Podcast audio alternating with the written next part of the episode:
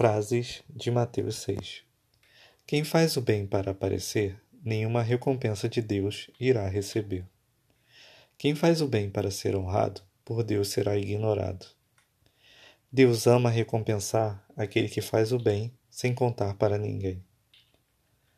Você ora para Deus ou para os homens te ouvirem? A maior recompensa de orar em secreto com Deus é poder orar em secreto com Deus. Se você sempre repete as mesmas coisas em oração, é porque a oração não gerou em você transformação. Qual a última vez que você orou mais preocupado com o que Deus deseja que você faça do que com o que você deseja que Ele faça? Eu acredito que Jesus começa a oração dizendo Pai Nosso para nos lembrar que na oração a gente não pode pensar apenas na gente. A oração serve para que a vontade de Deus seja feita e não a nossa. Normalmente nossas queixas com Deus em oração é porque nós queremos que Ele nos dê hoje o pão que Ele só nos dará no amanhã. O que aconteceria com você se Deus te tratasse como você trata aqueles que você se recusa a perdoar? Por que ao invés de cair em tentação, você não cai de joelhos em oração? Deus nos perdoa à proporção que, no, que nós perdoamos ao nosso irmão. Não há nada mais carnal do que fingir ser espiritual.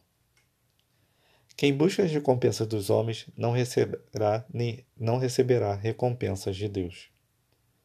Um dos problemas de acumular as riquezas da terra é que é só uma questão de tempo para você perdê-las. Só vale a pena acumular aquilo que é eterno. Qual é o tesouro que está no centro do seu coração? Muitas vezes, o problema não está nas nossas circunstâncias, mas na forma como nós as enxergamos. Quem vê maldade em tudo é porque é mal.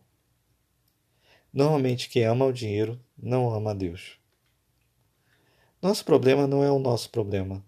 O nosso problema é não confiarmos no cuidado de Deus. O seu problema não é falta de cuidado de Deus, mas ingratidão por não saber reconhecer o quanto Ele tem cuidado de você. A sua preocupação não aumenta o seu tempo, pelo contrário, o diminui. Preocupação é perda de tempo. Quem se preocupa com o fútil perdeu a capacidade de se maravilhar com o extraordinário que existe nas coisas simples. Seu problema não é o seu problema, mas a sua pequena fé. A sua preocupação é um sinal de que você não confia no Deus da provisão. Como seria a sua vida se a sua única preocupação fosse buscar o reino de Deus e a sua justiça? Quem traz a preocupação do amanhã para o hoje não vive o hoje, e por isso terá muitas razões para se preocupar no amanhã.